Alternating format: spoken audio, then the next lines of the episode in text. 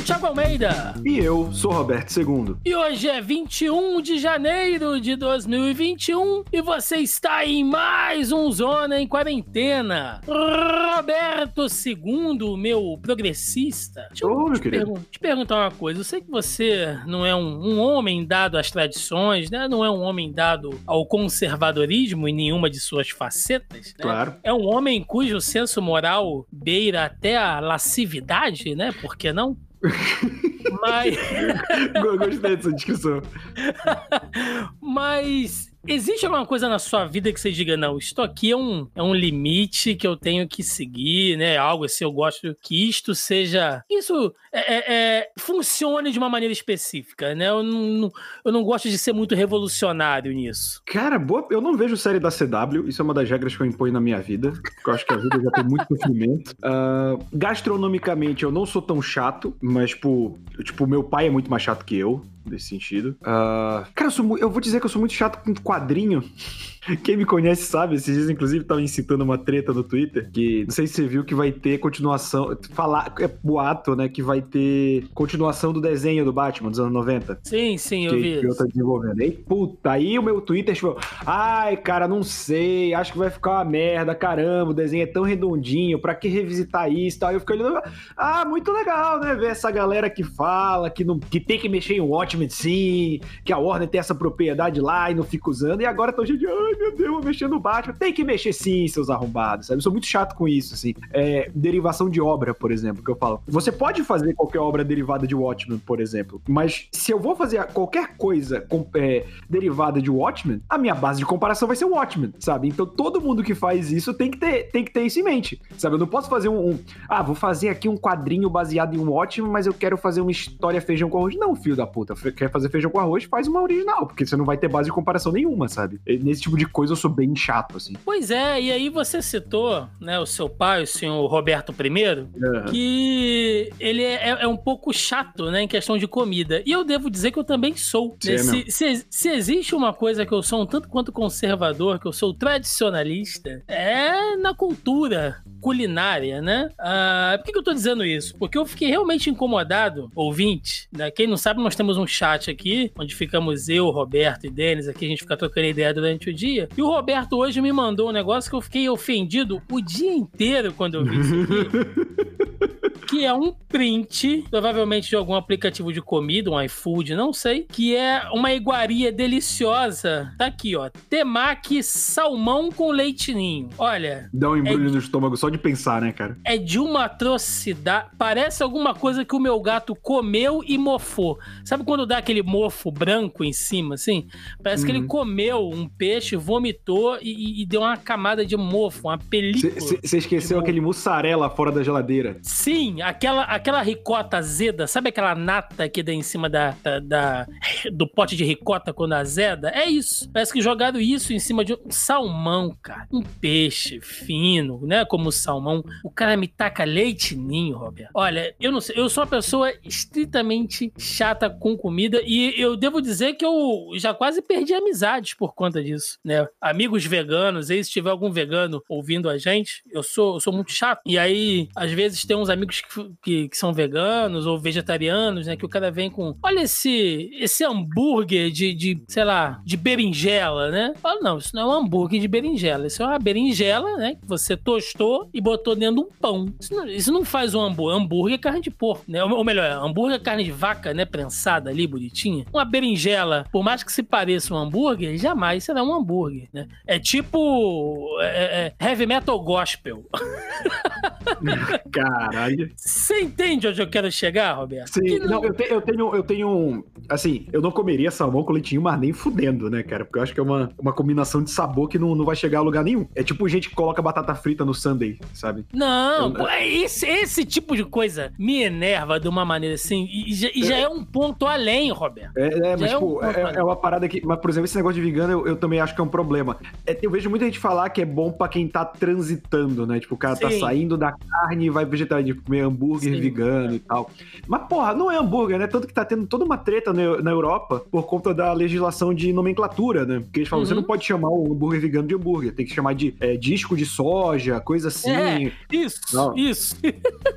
eu, mas, mas eu acho que tem que ser assim. É igual o cara que me faz lasanha de berinjela. Eu usando a berinjela de novo aqui. Pô, lasanha de gostoso, hein? berinjela. Mas não é lasanha. É uma berinjela gratinada ali com molho de tomate e queijo. Às vezes presunto, dependendo se você usar carne moída. Não importa. Não é lasanha. Não tem massa. Não tem massa fresca. Entendeu? Como é que você. Eu tô falando, fazendo a mãozinha de italiano aqui. Você não pode chamar de lasanha. Entendeu? Ah, Thiago, você é implicante. Sou. Não pode chamar. E aí, eu, eu, eu andei dando uma pesquisada aqui, relembrando algumas comidas nojentas, né? Antes da gente começar, devido a essa iguaria maravilhosa que o Roberto mandou. Aí, Roberto, segue aí um link, ó. Se eu lembrar, eu vou deixar no post também. O BuzzFeed fez aqui uma das suas listas maravilhosas, né? 15 vezes que o Brasil ofendeu a culinária do mundo todo, que é muito fácil.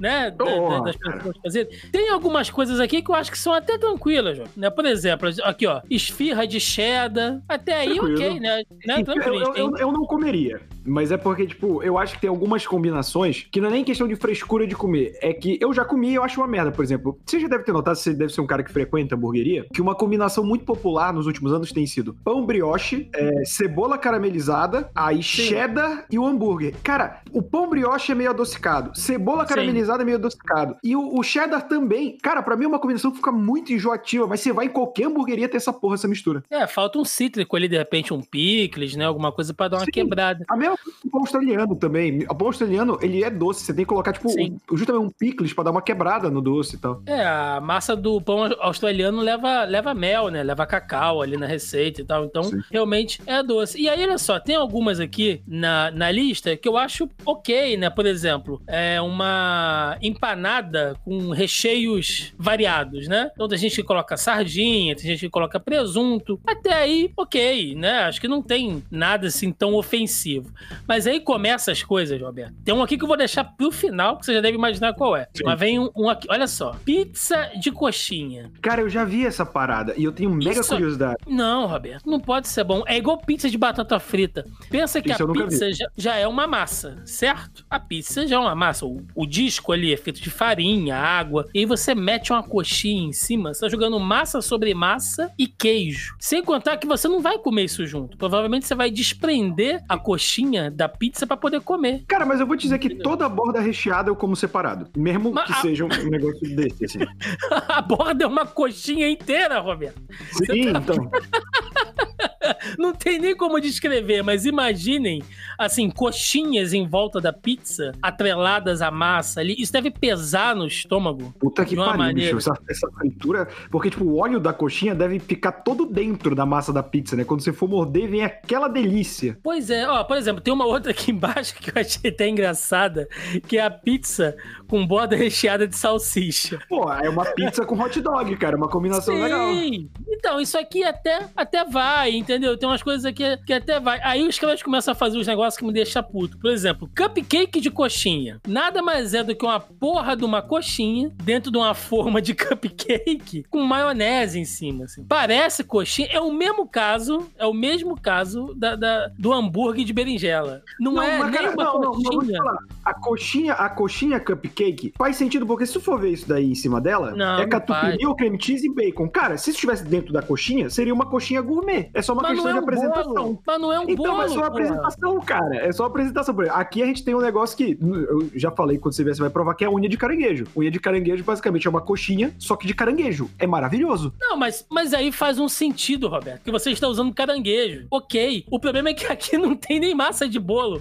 É só uma coxinha dentro de uma forma de. de... Enfim, que seja. Aí vem as coisas aqui a mais. coisa mais errada aí é que o pessoal tá Não. comendo pelo biquinho. Que todo mundo sabe É. que coxinha você come pela parte gorda. Não, coxinha se come pela parte fina. Não, você come, você segura pela parte fina. A regra é que nem um sorvete. Você segura Não, não, não, sorvete. não, ó. não. Não, você segura É, a coxinha pela parte gorda e você come o, o, bico dela Biquinho, primeiro. né? Você tá É. completamente enganado. Não, não. Mas você Aí- só não tá mais enganado do que o cara que fez um croissant com Doritos, bife e tomate dentro. Aí, tá vendo? Isso aí já é um negócio. Cara, você pega Doritos, biscoito e mete. Cara, você joga massa sobre massa. Um Doritos dentro de uma massa de croissant. Cara, Não faz Doritos rouba o sentido, sabor Roberto. de tudo, cara. Qualquer É uma salgadinho. tipo, merda.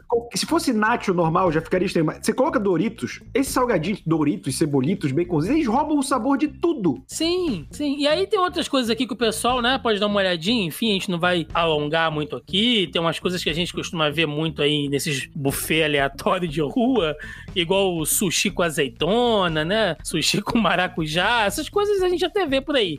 Agora, o mais, maracujá deve ser gostoso, cara. Agora, o mais ofensivo, Roberto, que não tem como, me dá vontade de gorfar só olhando a foto, é esse temaki de feijão. Cara, Isso aqui. Cara, isso dá um nervoso. Gente, dá ouvintes, ouvintes, eu vou deixar o link, eu já vou até jogar aqui na pauta pra não esquecer de botar. Entrem aí, olhem a foto. Não é possível, Roberto. O cara que fez um negócio desse, ele fez de sacanagem. Não é possível, não é possível. Eu, eu tava até pensando que alguém fez em casa, de zoeira e tal, mas você vê que parece ser uma mesa de restaurante, com aquelas embalagenzinhas ali de hashi e tal. Não é possível, cara. Quem é que, em sã consciência, quem é o, o filho de uma desgraçada que faz um temaki de feijão? E assim, não é um feijão preparado, entendeu? Pra estar em, sei lá, incorporado. Não, parece que o cara fez o feijão, o mesmo feijão que você coloca no, no prato pra comer com arroz e, e ovo e bife, ele só despejou dentro de um temaki. Olha, chega a aguar a boca. Sabe aquela água de vômito que vem na boca? É, é- é isso que, que eu sinto olhando pra isso aqui. Mas é isso, é isso. Acho que a gente já, já embrulhou demais o estômago do,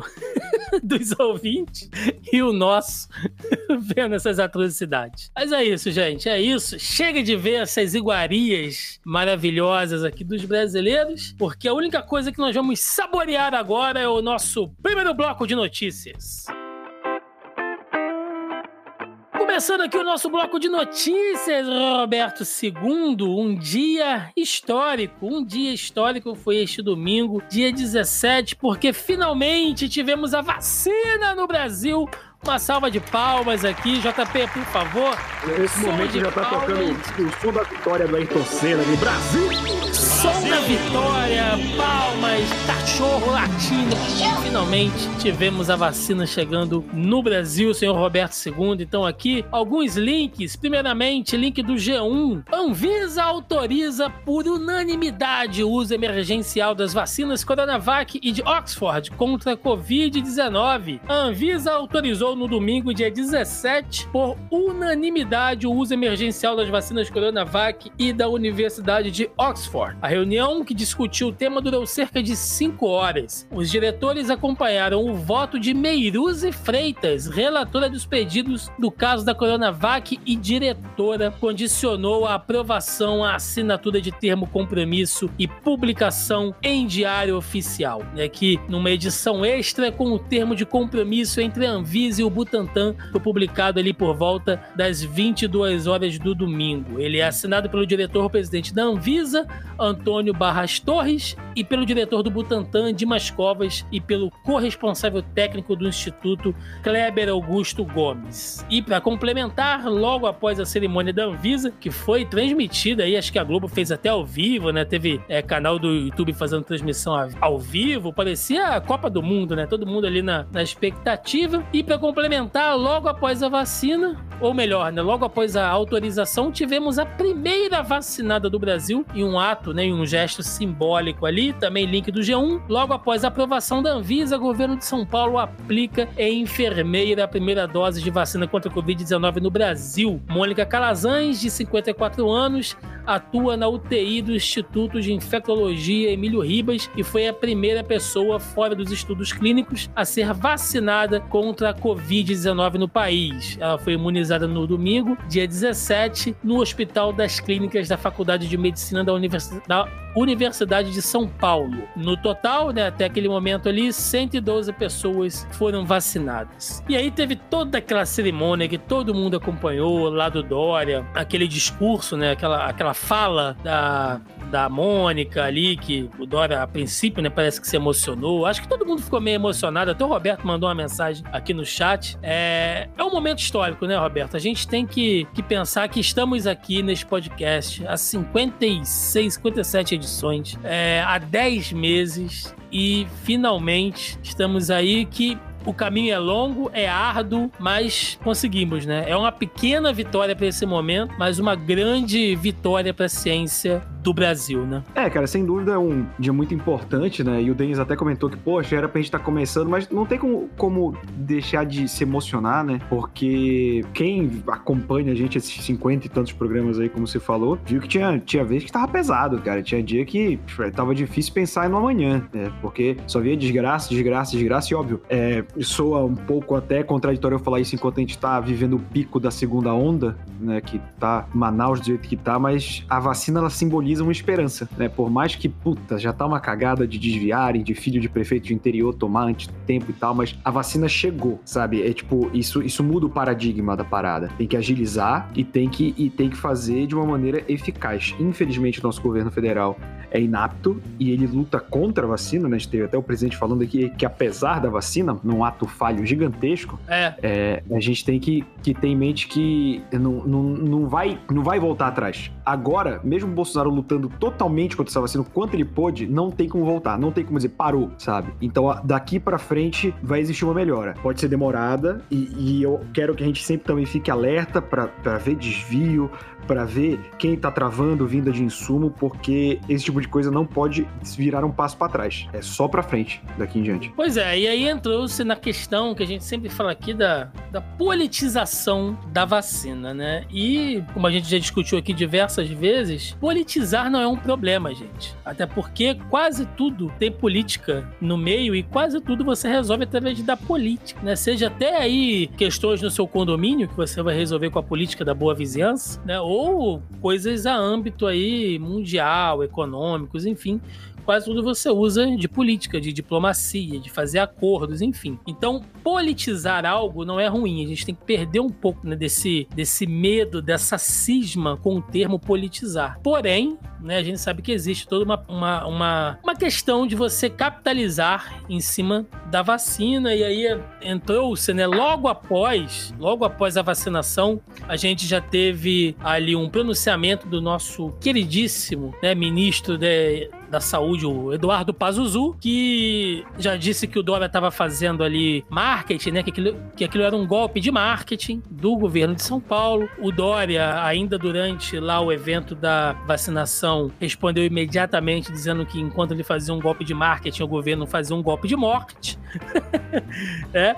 Enfim, é, Roberto, existe realmente mérito para o governo Dória e até onde a gente pode aceitar aí e, e reconhecer é, o valor né, no capital político de uma ação como essa da vacina? O que, você acha? Cara, que é marketing, pode ter até. É, não tem dúvida disso, mas é o marketing que favorece a gente também. É o Dória fazendo campanha para presidente de 2022 e tal, não está ajudando, entendeu? Ele fez no hospital, como enfermeira que estava em destaque, golpe de marketing, e assim, e, e também é, é, visando os outros aí no Rio, Eduardo Paes, tipo, dando a vacina no, no Cristo, né, que não tem nenhuma Porra. infraestrutura, ou seja, você... Porra, pensa no dinheiro gasto para montar infraestrutura para vacinar as pessoas no Cristo, sabe? Então, não é num hospital ou coisa assim. É, e o Pazuello fala que é marketing porque, cara, dá para ver claramente no olhar do Pazuello, no olhar do Bolsonaro desde então, eles estão putos com o fato do Brasil ter uma vacina que não é deles. Primeiro que eles estavam putos que eles não queriam ficar nessa de vacina, e pra que essa angústia e tal? E aí ficou, não, é de Oxford, é de Oxford. Até da Pfizer, que é americana, os caras estavam nessa de não querer, né? E ficaram nessa de Oxford. Cara, a vacina chegou, era pra estar tá todo mundo comemorando. Que maluquice é essa que o nosso ministro da saúde, cara, e o, e o nosso presidente estão com cara de puto, sabe? Pois é, pois é. Então, assim, é óbvio, gente, que existe isso, mas um,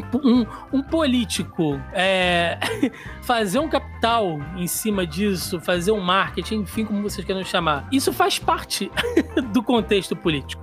É, existe um mérito de gestão, de administração do governo Dória, porém o Dória não fez mais do que a obrigação dele em cuidar da, da saúde do estado ao qual ele é governador, porém ele foi o único que meteu a cara e conseguiu, entendeu? Então, assim, a gente tem que perder um pouco desse medo, desse ranço de reconhecer o que é totalmente diferente de você idolatrar político, babar ovo pra político, essa coisa de, de tratar político como se fosse salvador e herói. Isso não existe, é um servidor e ele tá lá pra servir as pessoas que colocaram ele lá, entendeu? Mas a gente tem que é, é, reconhecer e entender esse tipo de coisa. Então, quem dera, né, Roberto? Se todo político fizesse marketing aí, criando hospitais, é, fazendo obras importantes de infraestrutura, né? Que é como deveria ser, né? Como as coisas deveriam Sim. funcionar. E aí você citou essa questão, né? Dessa essa postura do nosso ministro. E muita coisa rolou essa semana, a gente vai falar um pouquinho mais pra frente. Mas vamos lá, olha. Link da BBC: vacinas aprovadas no Brasil. Afinal, quem pagou pela Coronavac? Porque o que, que aconteceu, né? Uh, logo após, né, na, na, na segunda-feira, ali o Bolsonaro, né, nosso excrementíssimo presidente, e o Pazuello começaram a levantar essa coisa de que quem pagou pela vacina, na verdade, foi o governo federal. O governo federal o tempo inteiro pagou pela vacina, né? Que na verdade todo esse dinheiro investido lá foi verba do governo federal. Né? Palavras aqui do Pazuzu. Você sabia que tudo que foi comprado pelo Butantan foi com recursos do SUS? Todas as vacinas. Não foi com um centavo de São Paulo, autorizado por mim. É difícil ficar ouvindo isso o tempo todo. Eu ouço calado o tempo todo a politização da vacina, disse o Pazuello aí em uma entrevista coletiva em São Paulo. Né? Minutos depois, o Dora é, rebateu, chamou o ministro de mentiroso e tal. E segundo o link da, aqui da BBC, é, é informado o seguinte: existe a perspectiva de um, um investimento de 63,2 milhões a ser feito pelo Ministério da Saúde no Butantan. Um convênio foi assinado entre as duas partes e em nota, uh, o Ministério da Saúde falou que os recursos estão empenhados para a aquisição dos equipamentos para o centro de produção multipropósito de vacinas. Esse convênio, no entanto, foi assinado apenas no dia 24 de dezembro do ano passado, quando a Coronavac já estava em estado avançado de desenvolvimento. Ou seja, o governo está investindo dinheiro, porém no processo, e gente, sejamos realistas aqui, né, Roberto? Há quanto tempo a gente está falando que o Dória já vem investindo nessa parceria do Butantan com a Sinovac? Então, é de uma cara de pau do governo tentar se apropriar disso, é de uma baixeza bicho. Assim, é indescritível. É, cara, tipo, e assim, eu nem, nem cheguei a, a ver isso na pauta antes, na, na área de política, né? Tem, tem, na questão do, do aplicativo, eu vou deixar falar mais pra frente, mas Pazuello passou de um pateta, que isso ele sempre foi, desde que ele entrou nesse cargo, pra um mentiroso quanto mais, né, cara? Se, tipo, a cara dele nem treme falando uma parada dessa. E, e, e assim, é, é, aquilo que eu, que eu falo em, em diversos programas, não, não, existe mais nenhum comprometimento com a verdade. Os caras estão contrariando coisa que eles falaram dois dias atrás, sabe? Nem no início da campanha, não é os caras estão contrariando coisa da semana passada passada. E aí não tem. Desculpa, não tem argumento nenhum. É mandar tomar no cu e chamar de mentiroso. Simplesmente. Pois é, pois é, entendeu? Então, sabe, já, já vem. A gente vai entrar na cronologia dessa retórica maluca já já, mas eu botei essa notícia aqui especificamente é, só pra gente deixar claro, tá? É porque, como a gente falou, né? É um momento importante, é um, um, fato que vai estar tá estampado nos livros de história daqui pra frente, né? Então, aquela foto do Dó Dória lá e a Mônica sendo vacinada e tal, isso entrou pra história, né? Você gostando ou não do Dória, você gostando ou não do Bolsonaro, isso entrou pra história, meus amigos. Entendeu? E houve uma briga em cima disso e o governo querer fazer isso, esse governo agora querer fazer isso, é de uma putaria tremenda. Bom, e aí quem acompanhou ainda as notícias essa semana sabe que o governo no, de São Paulo separou ali das 8 milhões de doses, né, Roberto? Cerca de 8 milhões de doses. O governo Sim. de São Paulo reservou ali 20% para ser usada na população de São Paulo e o restante foi distribuído aí pelo SUS, né? Pelo,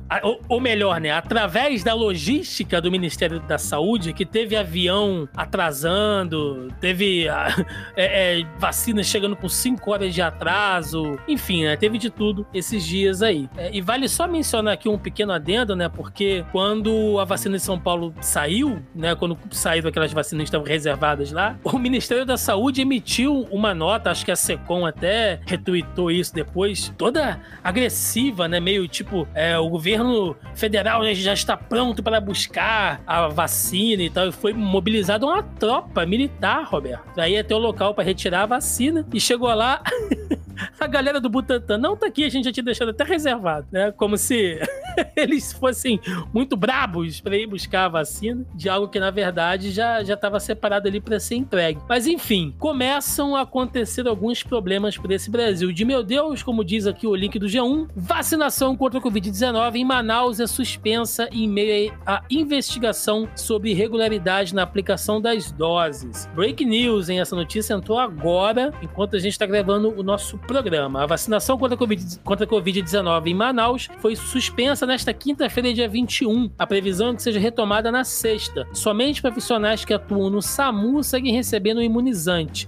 A medida foi anunciada em meio à investigação do Ministério Público do Amazonas sobre a suspeita de irregularidades na aplicação da vacina, com a fila de grupos prioritários sendo furada. Denúncias foram feitas depois que parentes de empresários locais postaram fotos sendo vacinadas e foram acusados acusados de furar fila. A prefeitura da capital amazonense diz que não há irregularidades. Outra dificuldade vivida pelo Amazonas é o número de doses recebidas. O governo do estado informou na segunda-feira, dia 18, que recebeu 256 mil doses da Coronavac. No entanto, depois corrigiu a informação e informou que o total recebido foi o de 288 mil vacinas. Dessas, somente 221 mil foram distribuídas entre cidades, incluindo a capital capital. E aí sobra ali uma quantia pequena, né, para ser distribuída no restante do estado. É, a gente teve que fazer até um adendo, né, Roberto, no, no programa da semana passada, porque teve toda aquela maluquice da, da a, a, ou melhor, aquele desastre, né? Aquela tristeza, aquela tragédia da crise de oxigênio uh, lá no Amazonas e, e, as pessoas morrendo, enfim, uma coisa muito triste. E agora segue essa situação tristíssima no estado e essa canalice, né? De, de gente furando fila pra, pra vacina nesse momento é, sei lá, cara, me, é o tipo de coisa que me embrulha mais o estômago do que aquele temaki de feijão. É, não, isso é verdade, cara, mas, tipo, Infelizmente, a gente meio que já esperava isso, né? Você não vai ter o controle desse tipo de vacina. Eu cheguei a ver, acho que uma matéria no jornal pelo horário do almoço, jornal local do, de Manaus, né? E aí eles falando que o número distribuído pelo estado não batia com o número oficial de vacinas que chegaram. E o número desviado seria cerca de 60 mil vacinas. Tipo, gente, são 30 mil habitantes que poderiam tomar duas doses da vacina, sabe? Com, com esse número desviado. Para quê? É, é, e aquele negócio que você ficou tão revoltado no caso caso do menino, do, do menino que caiu da. que a patroa tava reparando, que é a pessoa tem a condição de ficar em casa, de se isolar, de não ter que pegar Sim. transporte público, e ela opta por tomar a vacina. E esse tipo de gente não vai tomar vacina e ficar quieto em casa esperando a segunda dose. Depois da, depois da segunda dose ainda dá aquele intervalo. É o tipo de gente que quer tomar a vacina pra ir pra balada, sabe? E, e chateia muito, cara. Não, eu vou até adiantar aqui alguns links. Eu tinha feito aqui um, um subbloco, né? Só de vacinas indevidas. Eu vou até dar uma adiantada pra gente comentar logo isso isso, poder matar esse, esse assunto, que isso não tá acontecendo só no Amazonas não, tá, gente? Olha, link aqui, ó, do Correio Brasiliense. Denúncia de fila de vacinação sendo furada é investigada em Pernambuco após uma denúncia ocorrida no, no, município de Jupi, no agreste pernambucano, de que um cidadão fora do grupo prioritário teria, teria recebido uma dose de vacina. O Ministério Público do, de Pernambuco vai fiscalizar e monitorar a realização da vacina uh, da doença dentro do estado. E aí segue aqui, olha, outro link. É, G1 Vídeo mostra fotógrafo do grupo prioritário tomando suposta vacina contra a Covid-19. Era uma brincadeira, diz ele, né? Ah, um vídeo que foi postado nas redes sociais nesta terça-feira, dia 19, mostra o fotógrafo da prefeitura de Jupi, no agreste de Pernambuco, supostamente tomando uma dose da vacina contra a Covid-19. Nas imagens, o profissional, que não integra o grupo prioritário, diz que iria aproveitar o embalo para se vacinar. Aquele é água, eu não tomei não. Foi alguém lá na hora gravando e fez essa brincadeira respondeu o fotógrafo ao ser questionado pela produção da TV Asa Branca. E aí, gente, só tô dando alguns exemplos, tá? Vocês joguem aí no Google, vocês procurem, vocês vão ver que muita gente tá tomando é, vacina, ou melhor, não vou dizer muita gente, vai, mas tá aparecendo casos de pessoas, de políticos, teve prefeito aí de cidade tomando. E é uma galera, Roberto, que assim, como é que eu posso dizer? Você vê que esses casos só são descobertos porque essas coisas vêm a público na internet.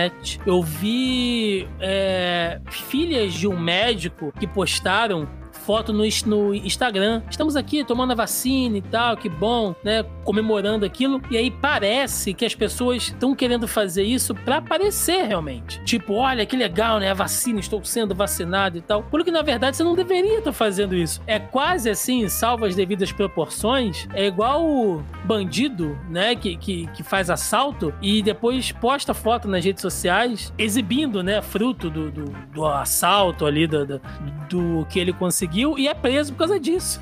Sim.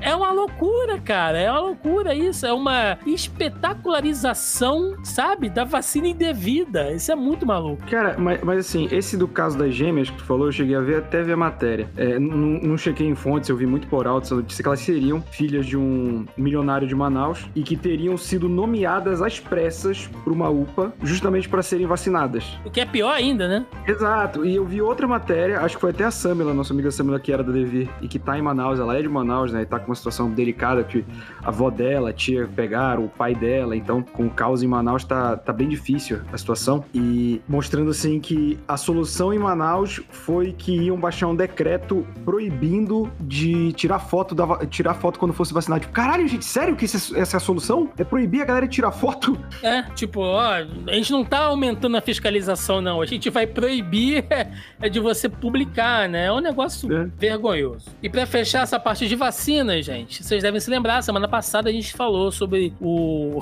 o avião que ia para a Índia, né? Buscar as vacinas que nunca foram autorizadas, né? Que o, que o governo, inclusive, adesivou um avião.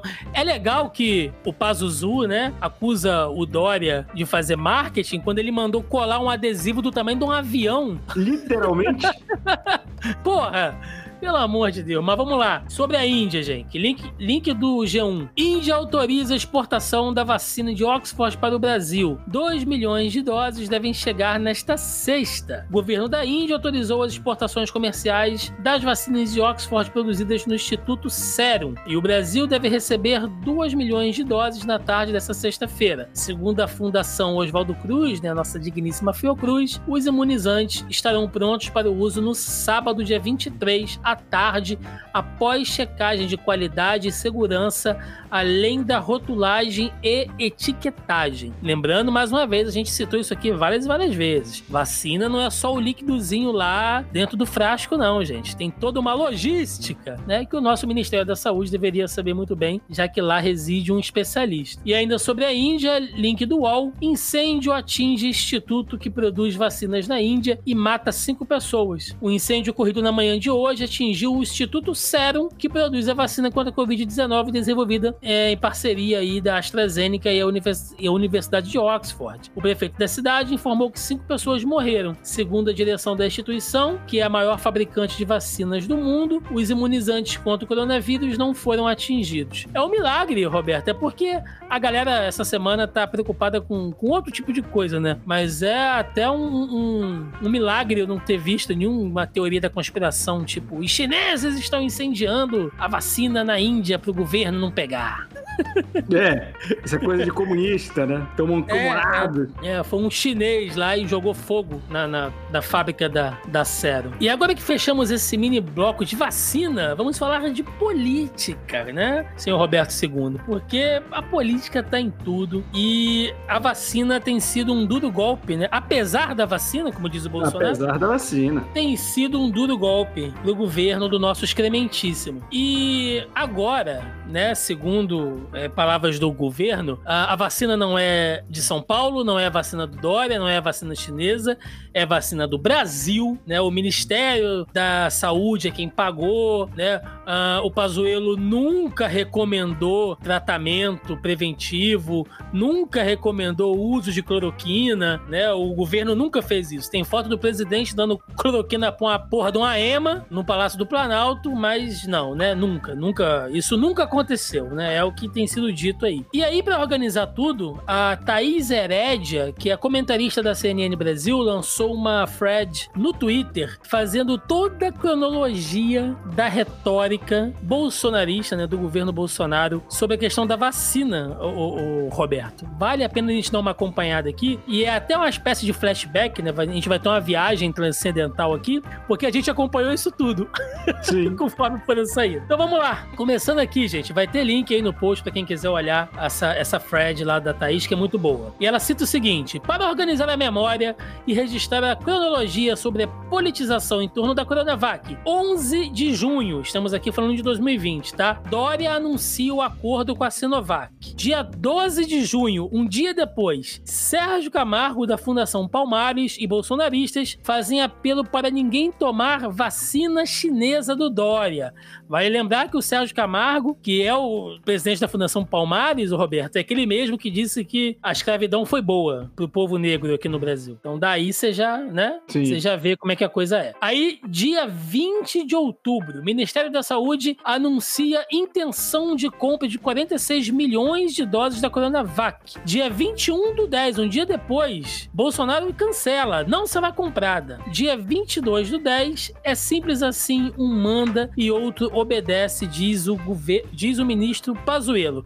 Para quem não lembra, isso aqui foi aquela reunião que até então havia ali até um relacionamento meio amistoso, né, entre o ministro e o governador de São Paulo. Uh, foi fechada essa intenção de compra das doses lá da Coronavac. Né? Aí um dia depois, um internauta, um seguidor do Bolsonaro numa rede social, jogou lá, presidente, por favor, a China é uma ditadura comunista. Vocês devem ter visto isso. Por favor, não compre a vacina, né? E aí o Bolsonaro falou que não seria comprado. E um dia depois o Pazuello disse que é isso aí mesmo, né? É um manda e o outro obedece, segundo palavras de Pazuello. É realmente escadinha, né? Coisa aconteceu um dia depois da outra. Dia 26, ainda em outubro, não é mais barato investir na cura do que a vacina? Disse o Bolsonaro numa daquelas, daqueles pronunciamentos aí ali da, da saidinha ali do cercadinho. Dia 10 do 11, morte, invalidez, anomalia. É a vacina que o Dória queria obrigar os paulistanos. Mais uma que Jair Bolsonaro ganha. Essa foi uma fala que o Bolsonaro fez em novembro, quando foi anunciada, Roberto, você deve lembrar, a gente falou sobre isso aqui, Sim. que uma pessoa do grupo de testes da Coronavac morreu. Né? E aí a gente tem, de novo, a gente não vai voltar, não vai falar muito sobre isso, mas vale a pena dar uma enfatizada. Um, a, a, a, a disfarçatez, a mesquiaria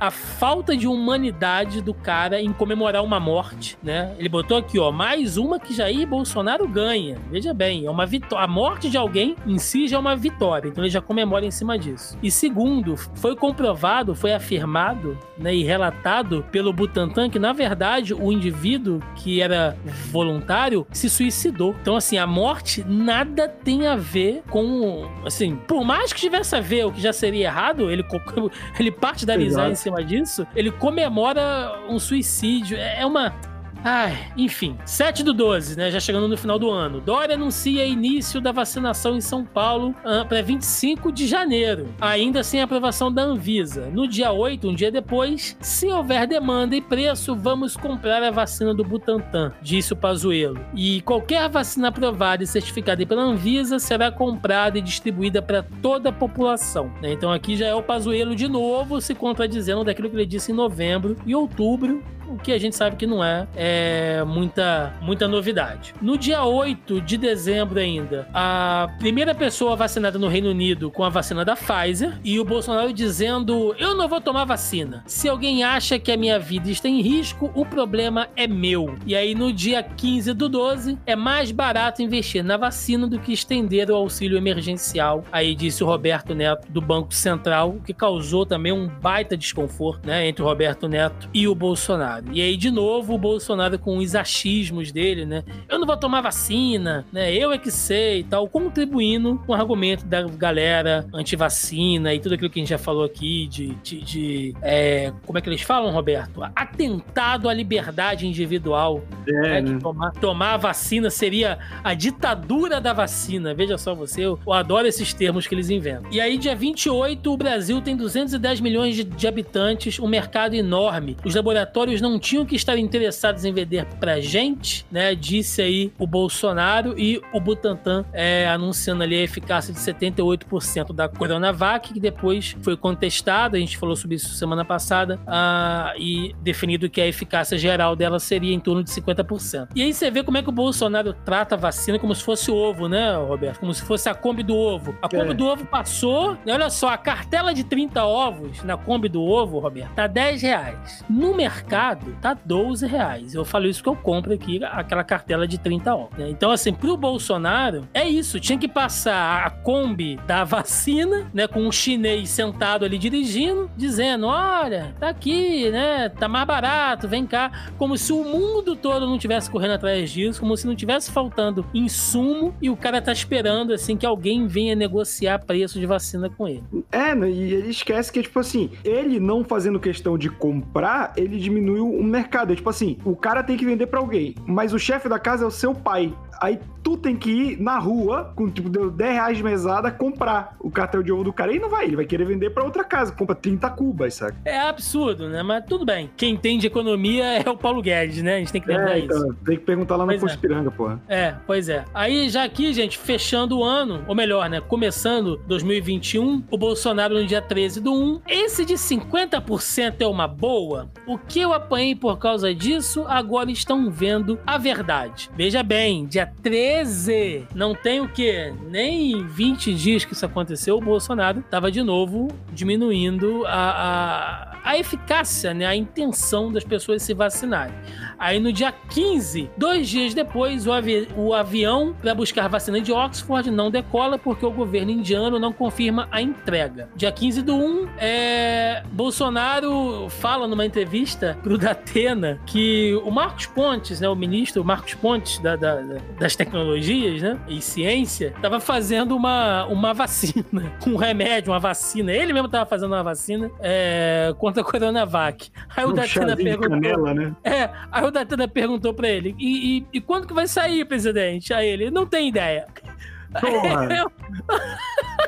Caralho, cara, o é... que, que eu vou falar, Roberto? Cara, assim... sabe o que é foda? Qualquer, qualquer presidente que tivesse o palanque que as emissoras dão pro Bolsonaro, cara, já tinha se tornado um dos maiores estadistas da história do Brasil. O Bolsonaro é uma anta, cara. E aí, para fechar, né, dia 15, o Ministério da Saúde exige a entrega imediata de 6 milhões de vacinas da Coronavac, que foi o que a gente citou começando o programa de hoje. Ou seja, gente, é, peguem todas as lives, aí do Bolsonaro, onde ele falou. É, é, é o que mais está sendo dito aqui essa semana, né? E a gente jogou aqui toda a cronologia de que o governo nunca é, recomendou, que o governo nunca desfez da vacina, nunca disse que a vacina era do Dória, nunca recomendou outras coisas. A gente tá vendo que não é, né? E o que mais tem aí na internet rolando essa semana, o Jornal Nacional tirou 20 minutos para falar sobre isso e mostrar todas as vezes que o Bolsonaro. Aliás, a Globo, quando tem a intenção de foder alguém, eles estão de parabéns, né? Re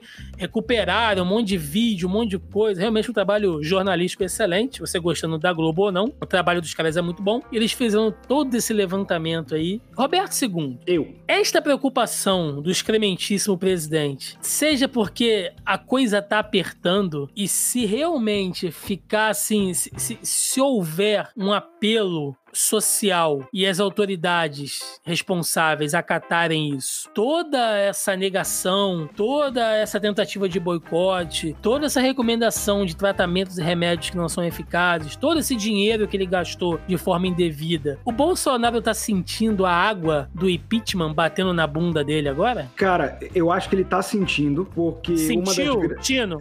Sentiu? Diga lá.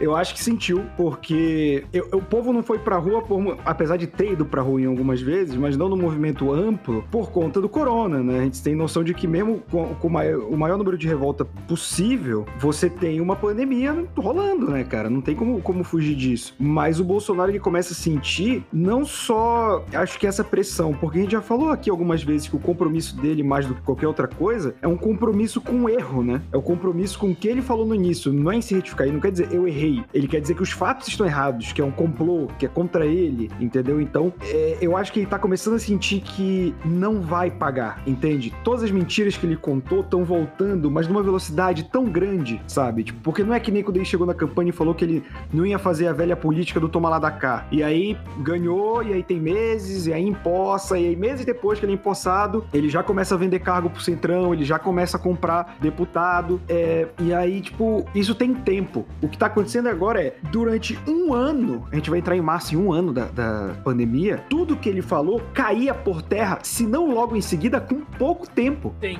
Então, tipo assim, até aquela camada média que fala, ah, deixa o homem trabalhar, ah, vê, vê, aí, né, a galera do antipetismo e tal, não tô falando da parcela cega, né? Essa parcela cega é, o, é um bom medidor, porque, inclusive, as redes bolsonaristas estavam disparando muita coisa defendendo o Bolsonaro esses dias, né? O sinal que elas também sentiram. É, as pessoas começam a ver que, tipo, cara, o meu primo morreu porque esse filho da puta tá falando merda, sabe? Minha avó tá no hospital. Eu perdi o emprego como... por causa disso. Exato. E aí ele não quer colocar mais auxílio emergencial, é, ele fica falando esse tipo de besteira, tipo, ele vai... Cara, ele ir pro Datena falar que tem uma vacina e dizer não faço ideia é de um despreparo absurdo. Então, Sim. essa torrezinha que ele construiu, que ele tá lá em cima e todo mundo escuta, ele tá começando a desmoronar. Eu não sei se é a pressão do impeachment, porque a gente já falou aqui inúmeras vezes que o impeachment é um julgamento político muito mais do que popular. O cara que acha que foi pra rua e o fato dele ter ido pra rua tirou a Dilma é um imbecil. A Dilma já ia cair, independentemente de ir pra rua ou não. A Dilma se isolou politicamente. E essa foi a derrocada dela, não foi a pedalada fiscal. Então, é, é assim,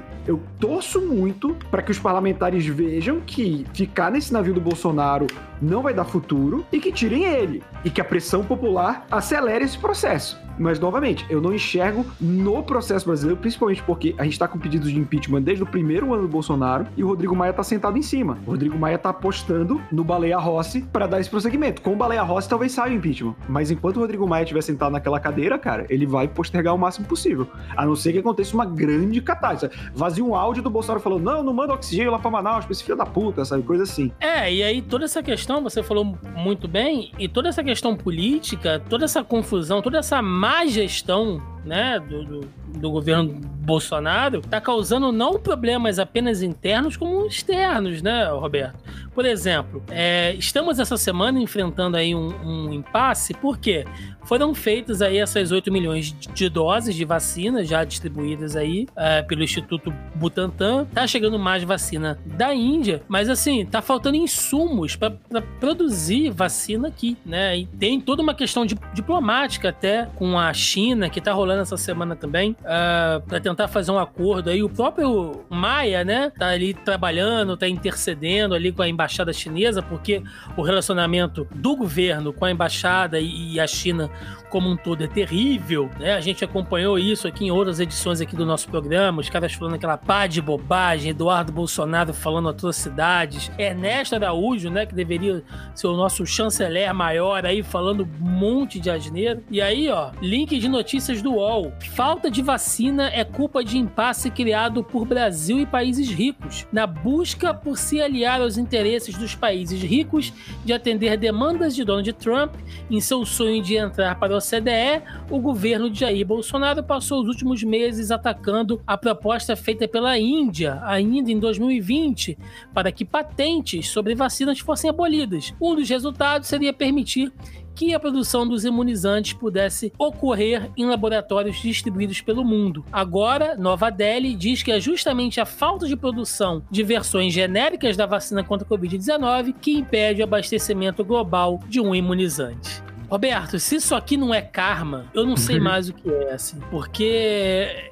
Gente, isso aqui é só um exemplo de coisas que o Brasil votou com os Estados Unidos nesses últimos dois anos, em decisões, em assembleias internacionais, em eventos da ONU, enfim, sempre aliado com os Estados Unidos. Sempre. Ah, a gente tem que ser contra os Estados Unidos? Não. Mas, por exemplo, nesse caso em específico aqui, era uma proposta da Índia, que faz parte do BRICS, mesmo grupo cujo Brasil, Rússia, Índia, é... América do Sul, né, fazem parte, onde você deveria ter ali um, um acordo maior.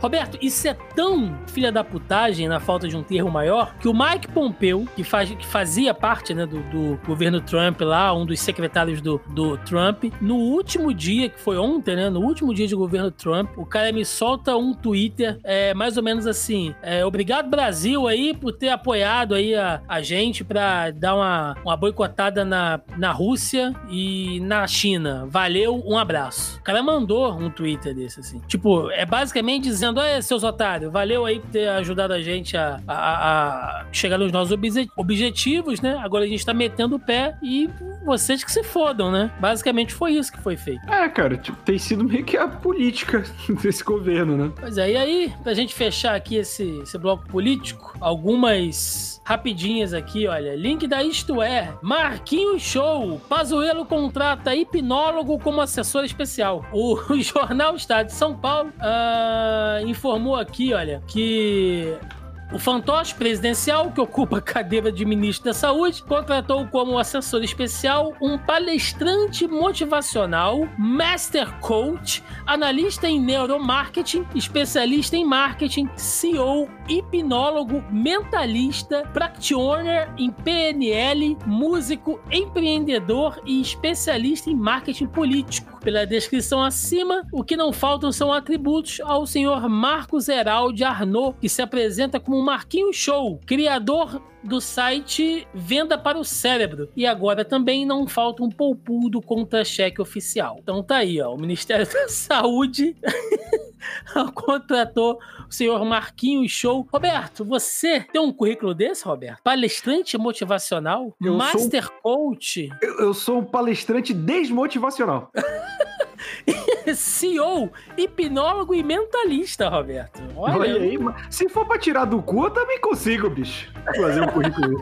é por isso que é currículo, né? Porque tira do cu isso daí. Pois é. E aí, pra fechar aqui, olha, capitã da cloroquina foi a escolha de bolsonaristas no governo e ganhou protagonismo com Pazuello. Maíra Pinheiro foi deslocada para Manaus para liderar esforços, mas pressiona por uso de medicações sem eficácia. O que, que acontece, gente? Essa secretária de gestão do trabalho e da educação na, na saúde, né? A Maíra Pinheiro, é, ela foi a responsável por aquele memorando, vai, vamos colocar assim, Roberto, que chegou semana passada lá em Manaus, meio que induzindo, né? Meio que reforçando ali os médicos em, lá no Amazonas a aplicarem o tratamento preventivo com aquele kit Covid lá do governo, né? Com azitromicina, ivermectina, cloroquina, enfim, durante toda aquela crise de oxigênio, de falta de vacina até então, né? A vacina não tinha saído ainda, a galera morrendo porque não tinha oxigênio e o governo recebendo esse memorando aí, reforçado pela senhorita Maíra Pinheiro, para entuchar remédio lá no povo. E a gente falou aqui também que o médico, né, lá de um dos hospitais lá do Amazonas, eu não me recordo agora qual aqui, teria que puxar na pauta passada, afirmou: nós já demos os,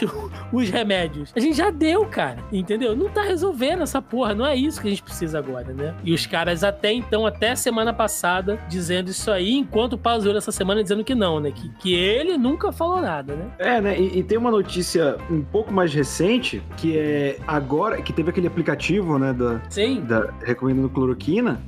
E aí ele falou que ele foi publicado de forma indevida, sem o ministério saber, sendo que ele, em mais de uma ocasião, em televisão e em comunicado oficial, anunciou o aplicativo. Lembra que eu falei do, do não compromisso com a verdade? Cara, tá chegando a níveis estratosféricos isso. O que acontece, Roberto? Essa semana, antes de estourar isso aí do aplicativo que você falou, eu precisei fazer uma consulta aqui na rede pública. E quando você vai em um lugar que não tem o seu prontuário, eles pedem aquele númerozinho lá de registro registro no SUS, né? Eu sou uma pessoa muito desorganizada, já perdi minha carteirinha, Deus sabe onde tá, mas tem um aplicativo do SUS que é até bem legal, é até bem interessante. Eu baixei o aplicativo, você preenche lá os seus dados, o CPF, ele puxa o seu, o seu número e isso vale como uma carteirinha. E aí, quando você instala e você registra o aplicativo do SUS, sobe um bannerzinho ali dizendo para informações sobre Covid, sobre tal, sobre medicamentos, acesse o aplicativo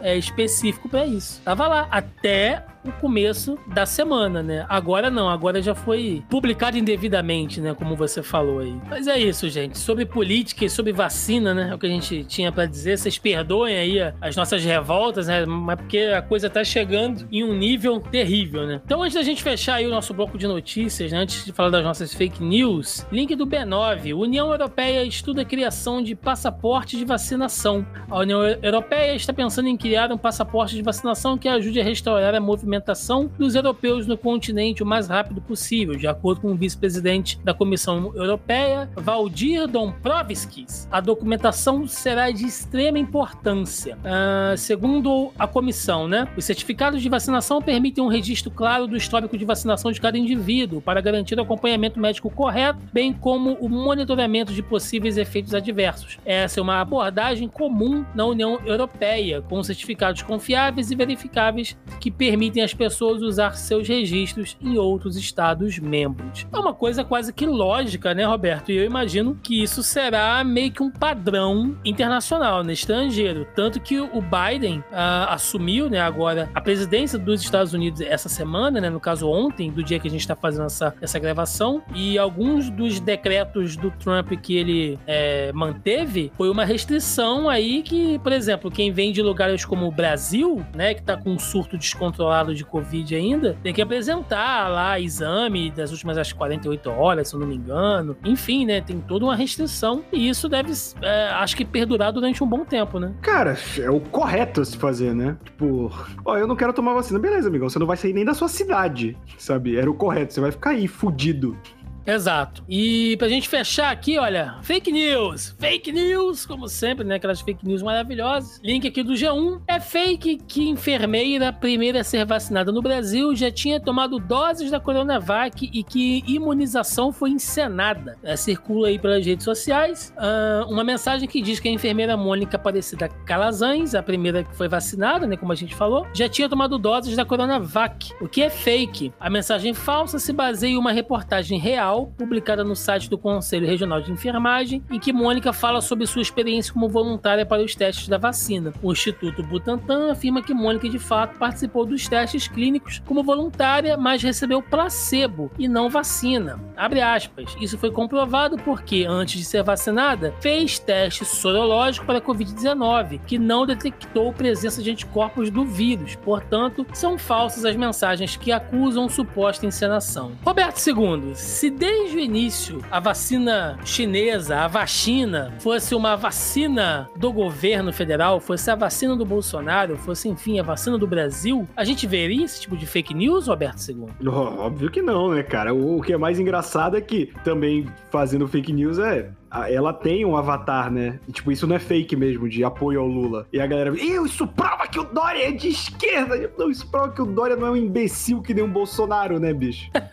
e pra terminar, uma fake news que eu queria que fosse real, Roberto. Eu queria muito é, que essa eu fake queria, news fosse eu, real. Quando eu vi essa imagem, eu falei, eu sei que é falso, mas no meu coração ela é real. É, inclusive, ela estaria aqui, talvez lá no bloco de notícias bizarras, né? Se fosse o caso. Segundo aqui, ó, link da agência Lupa. É falso que jovem tentou ser vacinado usando disfarce de idoso em Santa Catarina. Circula nas redes sociais que um jovem tentou tomar a vacina contra a Covid-19 em Santa Catarina usando um disfarce de idoso. Por meio da verificação de notícias, usuários do Facebook solicitaram que essa matéria fosse analisada. A informação analisada pela lupa é falsa. A legenda que circula com a imagem nas redes sociais foi alterada. Trata-se, na verdade, de uma, de uma reportagem veiculada na TV Band em 12 de agosto de 2019 sobre um ex-funcionário de um banco que foi preso depois de tentar assaltar a agência em que trabalhava em Santa Catarina. Ele estava disfarçado com uma máscara. A legenda verdadeira é: Homem tenta roubar banco disfarçado de idoso em Santa Catarina. Olha, isso aqui seria assim o,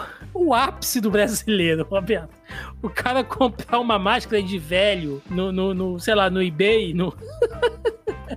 Ai, cara, isso é maravilhoso, cara. É, é, eu queria é... muito fosse real, de verdade. Uma pena que não é, porque que coisa maravilhosa.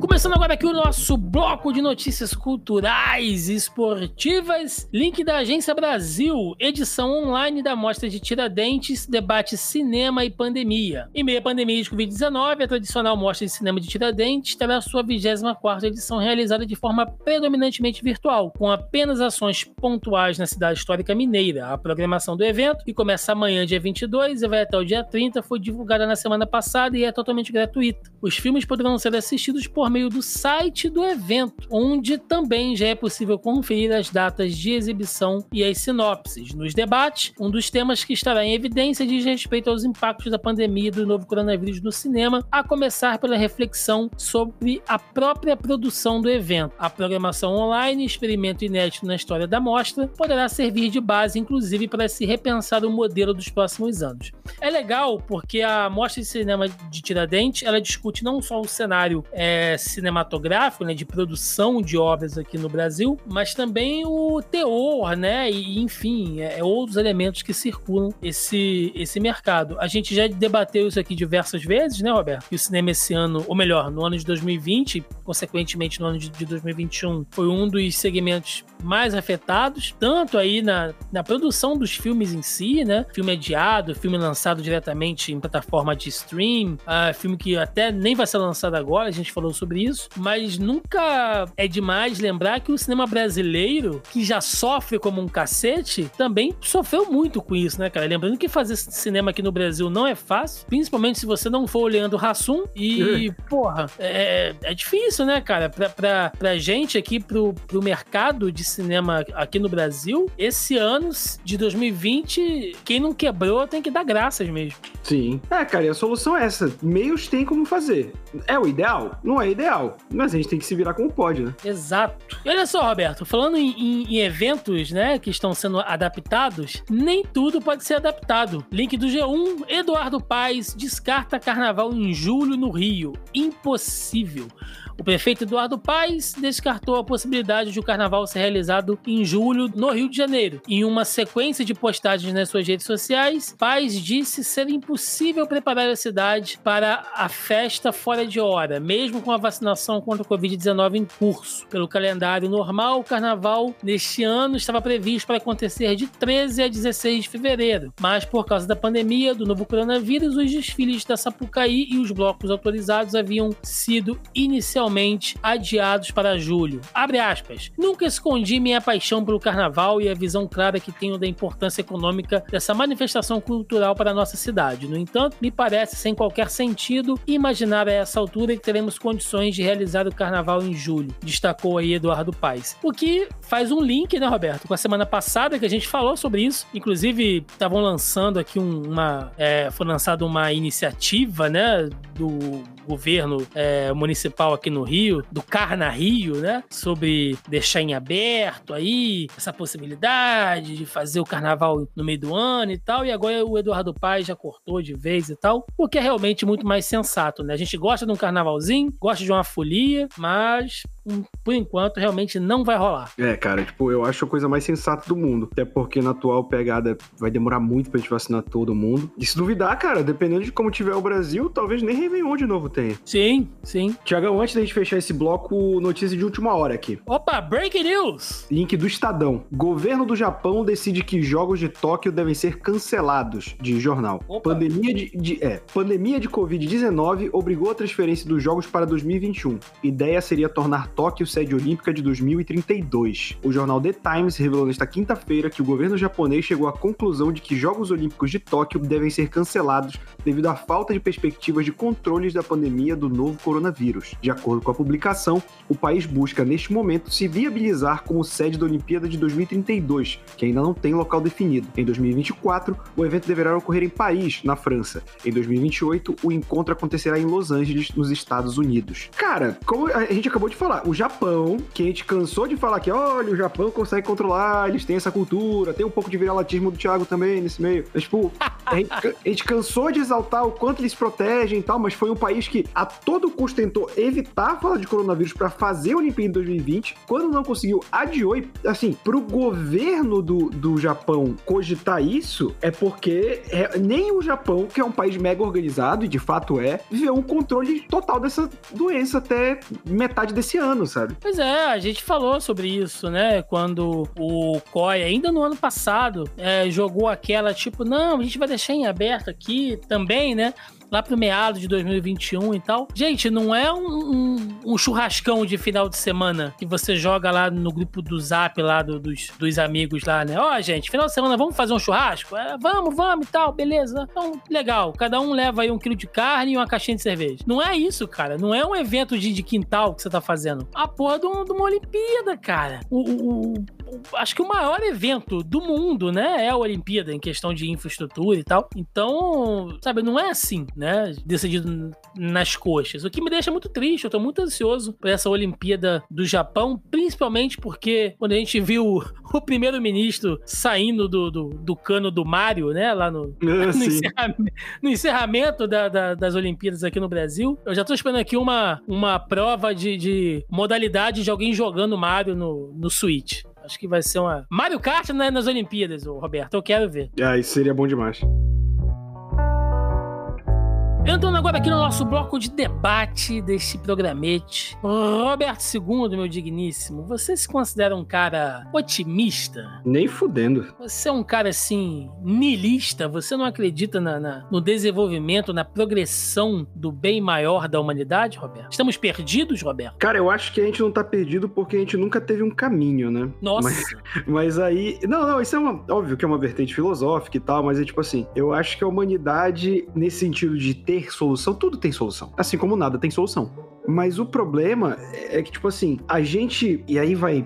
E aí o JP vai colocar a internacional de fundo de volta, mas o capitalismo fez a gente é, se tornar ainda mais egoísta. Porque, cara, o ser humano com o cérebro desenvolvido da maneira que, que a gente tem, a gente é naturalmente egoísta, né? É, é, meio que a lei da sobrevivência. Só que como a gente não tá mais no ciclo alimentar, né? No, na cadeia alimentar, as nossas prioridades são outras. Não é não ser devorado, não é não adoecer, não quebrar uma perna. É prosperar. E prosperar no capitalismo é você ter dinheiro. Então a gente, essa busca pelo dinheiro e viver num modo capitalista competitivo torna a gente mais egoísta. Tanto que você vê esse perfil de CEOs e de, e de grandes bilionários, geralmente são pessoas que abriram mão de tudo e que que não ligam para os outros e tudo mais. Nesse sentido, eu acho que a gente tem salvação? Tem, porque o que a gente vê hoje com corona é a prática máxima dessa individualidade. É a pessoa que tá incomodada de estar tá presa em casa e não percebe o que acarreta ela ir pro bar. É a pessoa que fala, ah, e a minha saúde mental? E vai para a festa do fim do ano, entendeu? Eu acho que tudo isso tem solução, mas precisa ser feito e não é rápido. Acho que o principal problema de qualquer solução para a humanidade a longo é, é que é a longo prazo e muito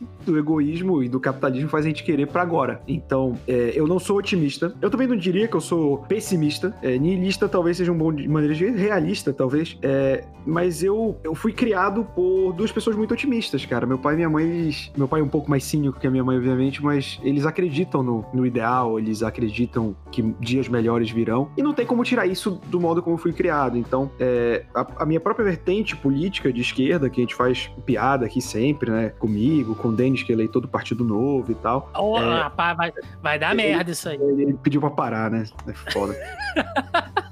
Chato. Eu, eu vou fazer o seguinte: durante o primeiro turno eu vou falar que ele é do Partido Novo e aí no segundo eu anulo. Que nem ele fez nas eleições.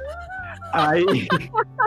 Vai dar mas, merda. Mas, Vai. mas, é isso, cara. A política é uma visão de como você quer que as coisas melhorem. E querendo ou não, a esquerda, a esquerda mais coletivista, mais pro lado do marxismo, do trotskismo, é, ela tenta ver o ser humano como um coletivo pra gente evoluir, entende? Então, não tem como desassociar isso do modo como eu quero ver o ser humano progredindo. É, porque no mundo, por exemplo, de uma pessoa, que não é, não é o caso do Denis, a gente faz piada aqui, mas não é, dessa galera mais liberalzona mesmo, pró-capitalismo e tal, que investe na bolsa, não sei o quê. Ela realmente acha que a competição desperta o melhor do homem. Só que ela também coloca como quem não quer competir como alguém menor. Então, tipo, cara, eu, eu não tenho como ficar do lado de, de algo que coloca é, arbitrariamente um semelhante meu como alguém menor, sabe? Isso é base de racismo, isso é base de xenofobia, isso é base de muita coisa. Então, é, eu acredito que a humanidade pode melhorar. Eu acho que ela vai no futuro próximo? Não, mas eu acredito. Olha, eu acho que o senhor, meu nobre bacharel, né, foi muito, muito feliz nas suas ponderações. Eu também penso bastante por essa linha aí. Já que o senhor evocou aí Trotsky, evocou Marx, né? Estamos aqui puxando grandes pensadores. Eu, eu, eu até me, me permito aqui a puxar uma, uma frase conhecida do, do nosso nobre Jean-Jacques Rousseau, né? Que Rousseau era, talvez, acho que o filósofo mais otimista de todos. Talvez por ele ter né, feito muito da, da obra dele ali, né? Pré-iluminismo e tal. Ou oh, saudade iluminismo, né? Quando a gente sair da, da Idade das Trevas, a gente vai oh, chegar no, no segundo ilumi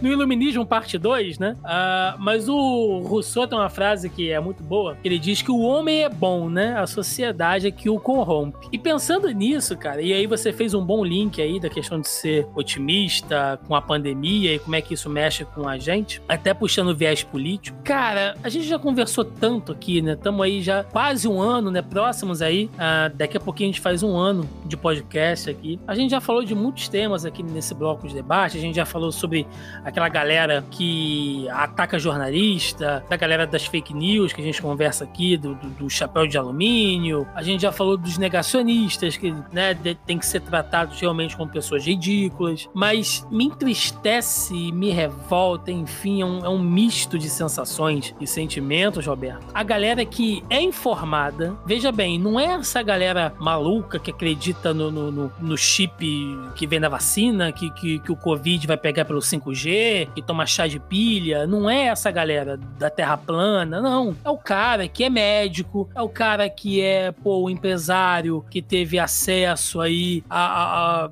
sabe, os melhores instituições de ensino, sabe, artistas culturalmente, é, sabe, abrangentes, gente que deveria estar tá em um, sabe, um nível diferenciado. E é uma galera que conscientemente uh, fica irritado com essa coisa de vacina, que acha que não, que o governo, sabe, que estão torcendo contra o governo, que uh, estão fazendo muito estardalhaço por causa de uma gripezinha. Gente assim, Roberto, é que não é ignorante, sabe? Que não é. Eu sei que existe, né? Que o ser humano por si, né? Ele é uma criatura do coletivo, né? Desde o homem das cavernas, o ser humano vive em tribos, em grupos, né? Existe essa necessidade, por mais que a gente tenha se tornado até antissocial com o avançar dos anos, mas o ser humano, nem todo ser humano é um ermitão, né? A gente vive em sociedade. Ah, eu não tenho muitos amigos, eu só converso com o pessoal pela internet. Ainda assim, você está interagindo, está vivendo em sociedade. Eu entendo que essa vontade de pertencimento a um grupo, né? E, e essa overdose, essa avalanche de informações, ela mexe com a nossa cabeça mesmo, mas uma parte de mim não deixa de acreditar que tem uma galera que é mal, Roberto. Tem uma galera que é maligna, ah, entende? Sim, tem. Que é ruim, cara. Sabe, gente que você que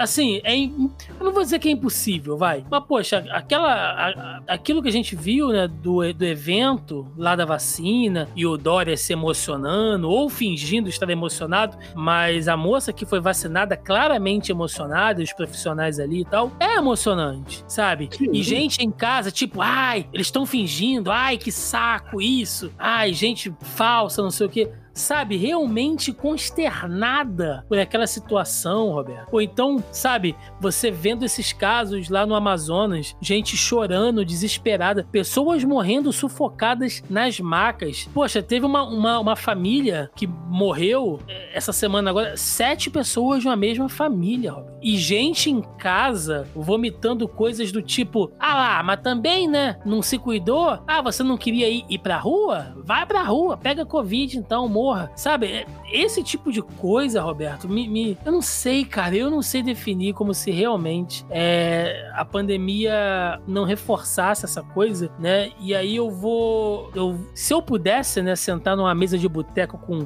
o Rousseau hoje em dia, eu perguntaria a ele se o ser humano é bom e a comunidade e a, e a sociedade o corrompe, ou se o ser humano, em síntese, em natureza, talvez ele não seja ruim e traga essa, essa malignitude para sociedade, cara. Cara, não, eu ainda tendo a ver com. É, é uma discussão parecida, e eu não tô falando que tu disse isso, é só tipo um exemplo. É quando muitas vezes tu debate a questão da, do crime, e aí tu explica, tenta explicar por A mais B que má distribuição de renda, desigualdade social gera mais crime, e aí o cara tenta te desbancar falando, ah, quer dizer que todo pobre é ladrão. Uhum. É, aí dá virar, não, mas também não quer dizer que todo criminoso é uma pessoa maligna, entende? Eu não posso botar que uma mãe roubando comida pros filhos é, é um cara que tem prazer em torturar, por exemplo. Sim. Sim. Entendeu? Assim como a gente já teve essa discussão inúmeras vezes. Tipo, o moleque que acende no tráfico, ele faz isso porque na realidade dele é um modelo de sucesso. Então, e aí eu vou defender o Rousseau aqui, que é porque o modelo de sucesso pro moleque na favela, eu não estou falando todos, obviamente, estou pegando um exemplo específico, é o traficante. O que eu falei anteriormente, você ter sucesso no capitalismo é você ter dinheiro. E não importa como você tem esse dinheiro. O dinheiro do traficante é tão digno quanto do político que desvia a verba, entende? É um dinheiro que vem de algo que não deveria ter. Mas o acúmulo desse dinheiro, o acúmulo desse capital, torna ele bem sucedido diante da sociedade. Então aí eu vou concordar com o Rousseau. Esse moleque, imagina numa sociedade que o dinheiro não é uma parada importante, mas a gente, a gente valoriza as conquistas é, sociais e aí as conquistas pessoais nisso. Tipo, um médico conseguiu desenvolver um tipo de exame mais barato para ajudar na comunidade, é, alguém que desenvolveu um tipo de placa de captura de solar muito mais barata que pode ser colocada em casas de baixa renda, que tira a, a conta de energia dela. Imagina aí, e, e, tipo, eu não quero cair também num, ficar aqui numa poliana, imagina. Eu, eu, eu, tô falando, tipo, óbvio que existe muita transformação na sociedade, mas a gente é voltado para isso, tipo, é, é, cara, quantas pessoas trabalham em emprego que odeiam? Mas porque elas precisam pagar conta, entende? Imagina se tira isso da equação. Imagina se você pode viver do que você gosta, entende? Então, eu acho que sim, a sociedade corrompe muito a gente. Não quer dizer que não existem pessoas más, mas eu acho que não é via de regra, entende? É, é, é, eu acho que existem pessoas que vão querer fazer ruim, coisa que fazer mal ao próximo, querer ser ruins, mas felizmente eu acho que elas não são o padrão, entende? Entendi. Olha, olha que interessante. A situação tá tão adversa que no final você foi otimista, Roberto. Uhum. olha só, você e o Rousseau podem dar a mão, né? E tomar um café eu, eu uma cerveja com, com o Rousseau.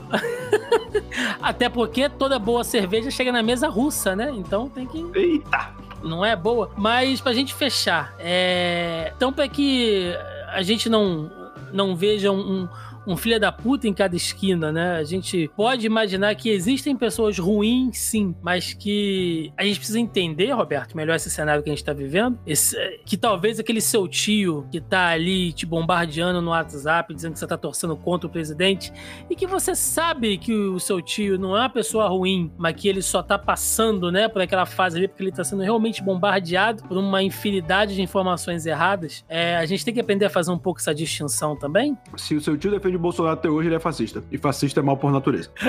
Esse é o Roberto que eu conheço. Porra, vai tomar no cu, caralho. Tô aqui comendo meu hot dog, manda uma dessa? Vamos lá, fica o questionamento aí filosófico dos nossos ouvintes.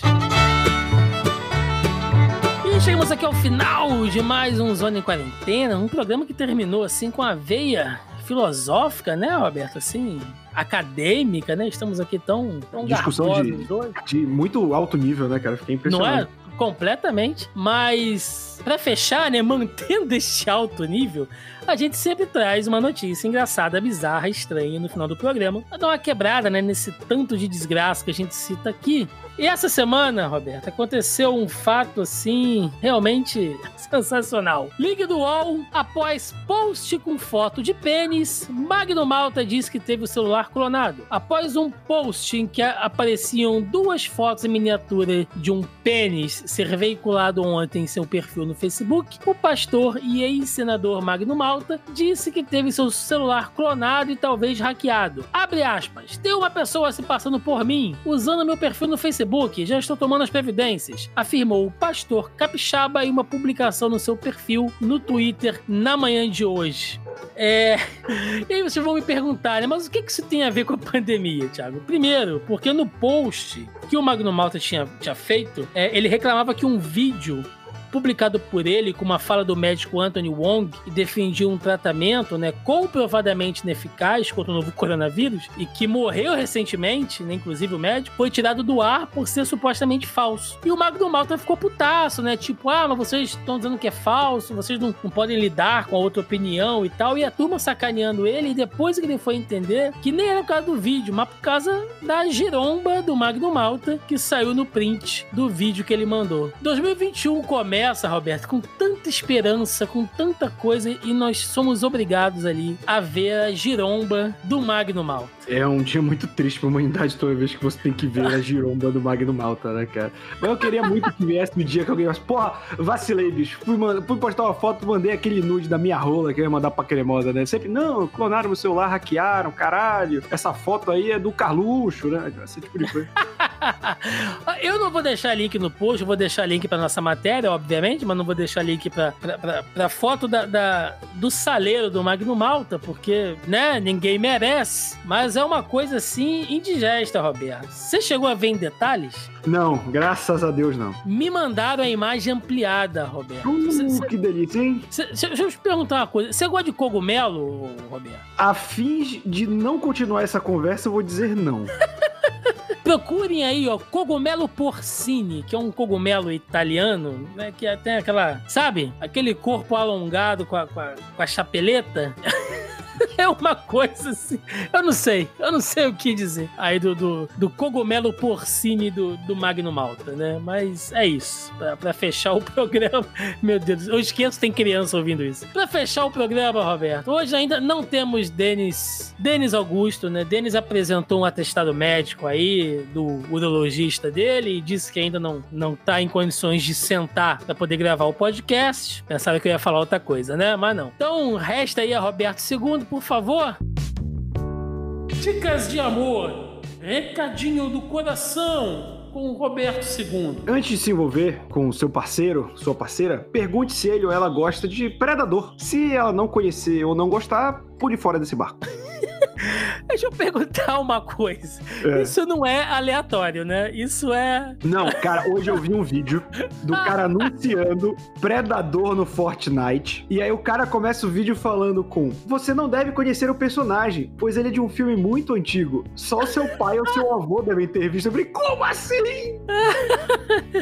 Olha, outro dia eu vi um, um, post rodando pela internet, alguém falando da, da Mariah Carey. E aí teve um cara, um garoto ali, sei lá, embaixo, assim, devia ter, sei lá, seus 15, 14 anos. Tipo, quem é essa senhora?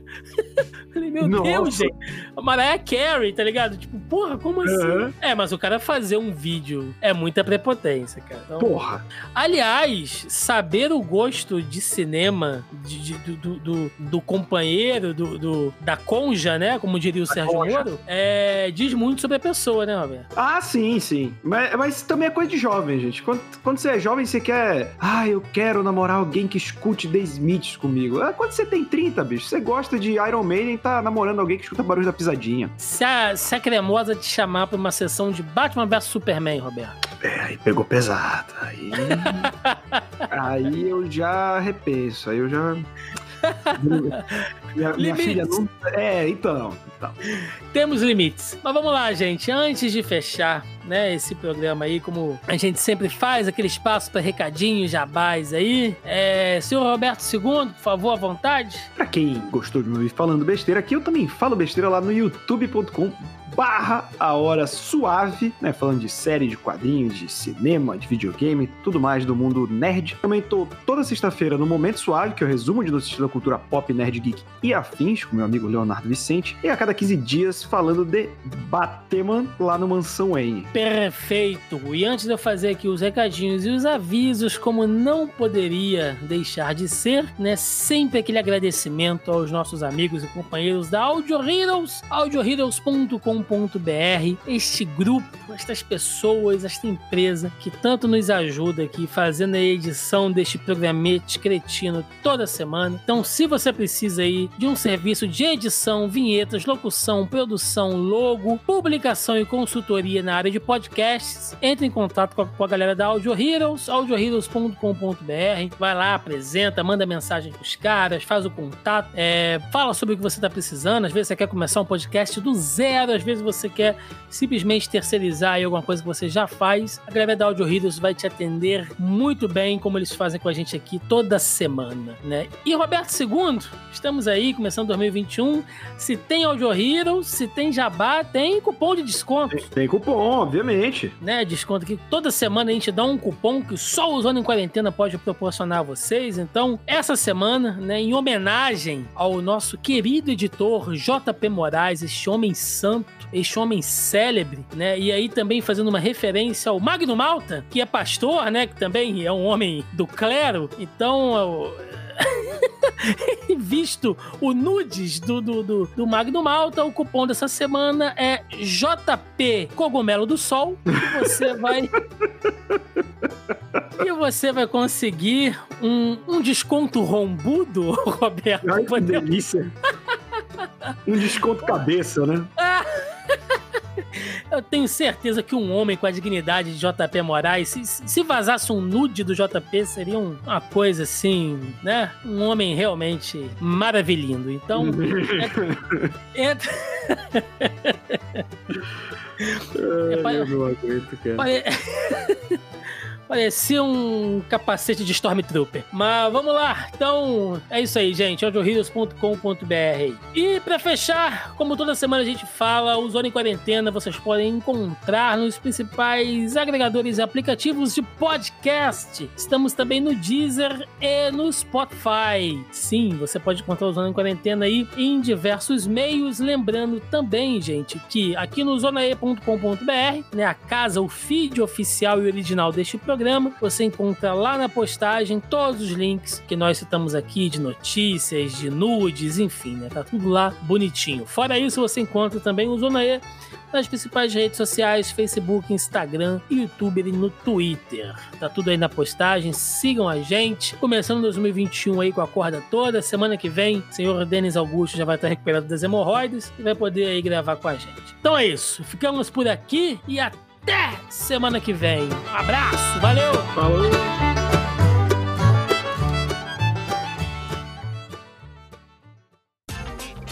Este episódio foi editado por Audio Heroes.